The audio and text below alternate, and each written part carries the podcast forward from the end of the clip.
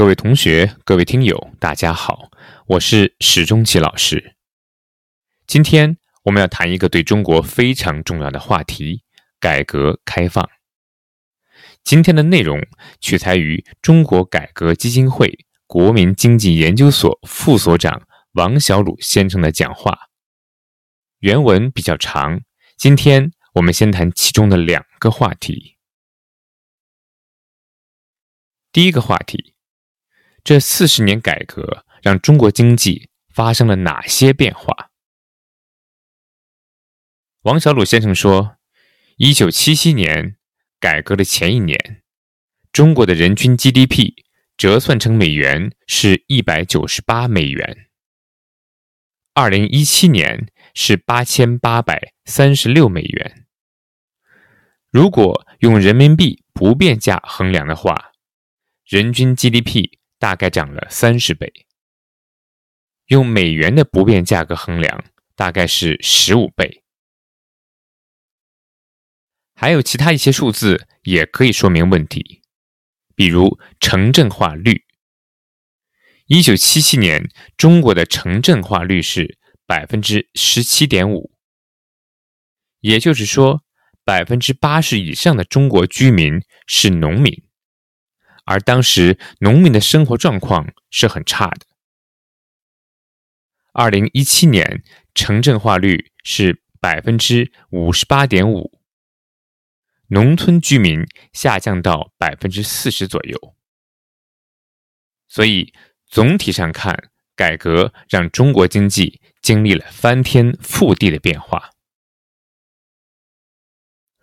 王先生认为，改革。带来的经济成就还表现在以下几个方面：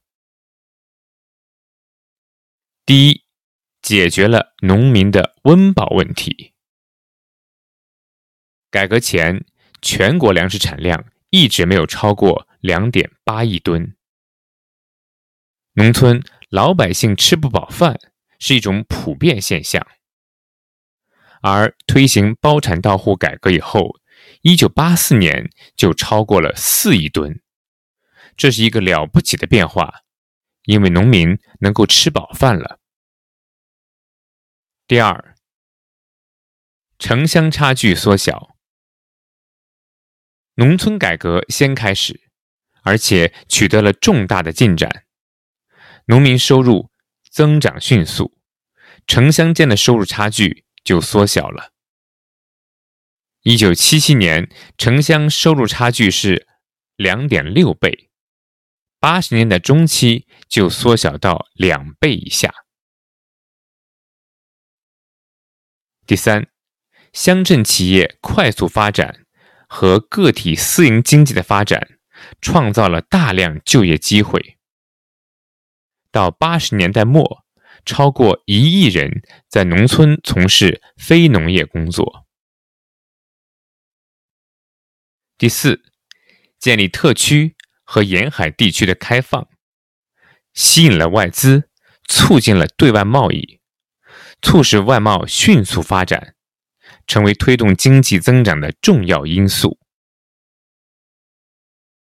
第五，地方政府有了积极性，开始参与市场竞争，这在市场经济国家看来是不可思议的，因为政府。不是企业，但八十年代民营经济还很薄弱，国有企业的局部改革也只带来了不大的变化，所以市场的作用仍然不够。在这种情况下，地方政府参与竞争，根据市场需要进行投资，对于改善市场供应、促进地方发展起到了很好的作用。不过，随着市场的发展，政府需要退出市场，否则就会干扰市场的作用，就是一个不完整的市场经济。总的来说，从七十年代末到整个八十年代改革期间，经济增长和居民收入增长进入了快车道。一九七八年到一九九零年，年均经济增长率。为百分之九点二居民收入年均增长百分之八点八，是中国有史以来老百姓收入增长最快的时期。第二个问题，这四十年改革，中国发生了哪些重大的转变？王小鲁先生认为，这四十年主要有四个重大转变。第一，从过去的计划经济转向了市场经济，效率更高。现在总体上看，中国算是市场经济国家了。第二，从一个封闭的国家转向了开放。改革前，中国对外贸易非常少，既没有对外投资，也没有外来投资。现在变成了一个总体上开放的经济，中国目前已经是世界第一大贸易国了。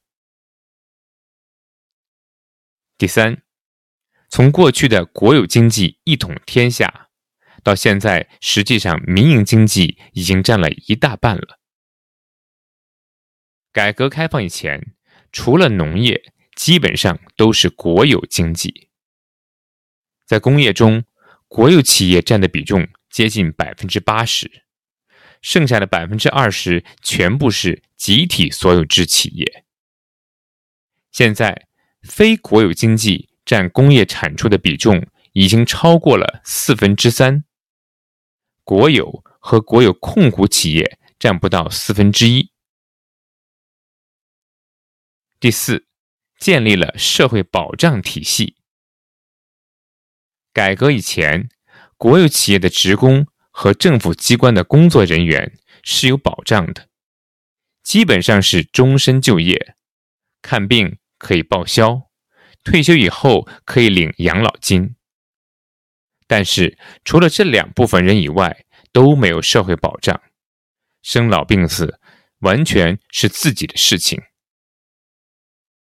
现在。中国基本上有了一个全面的社会保障体系，农村有低保、养老保险、新农合。虽然还不能说是百分之百的覆盖，但是大体上有一个全面的社会保障。好，关于改革开放，我们今天先谈到这里，还有很多重要的话题，我们以后再继续讨论。感谢你的收听。下期再见。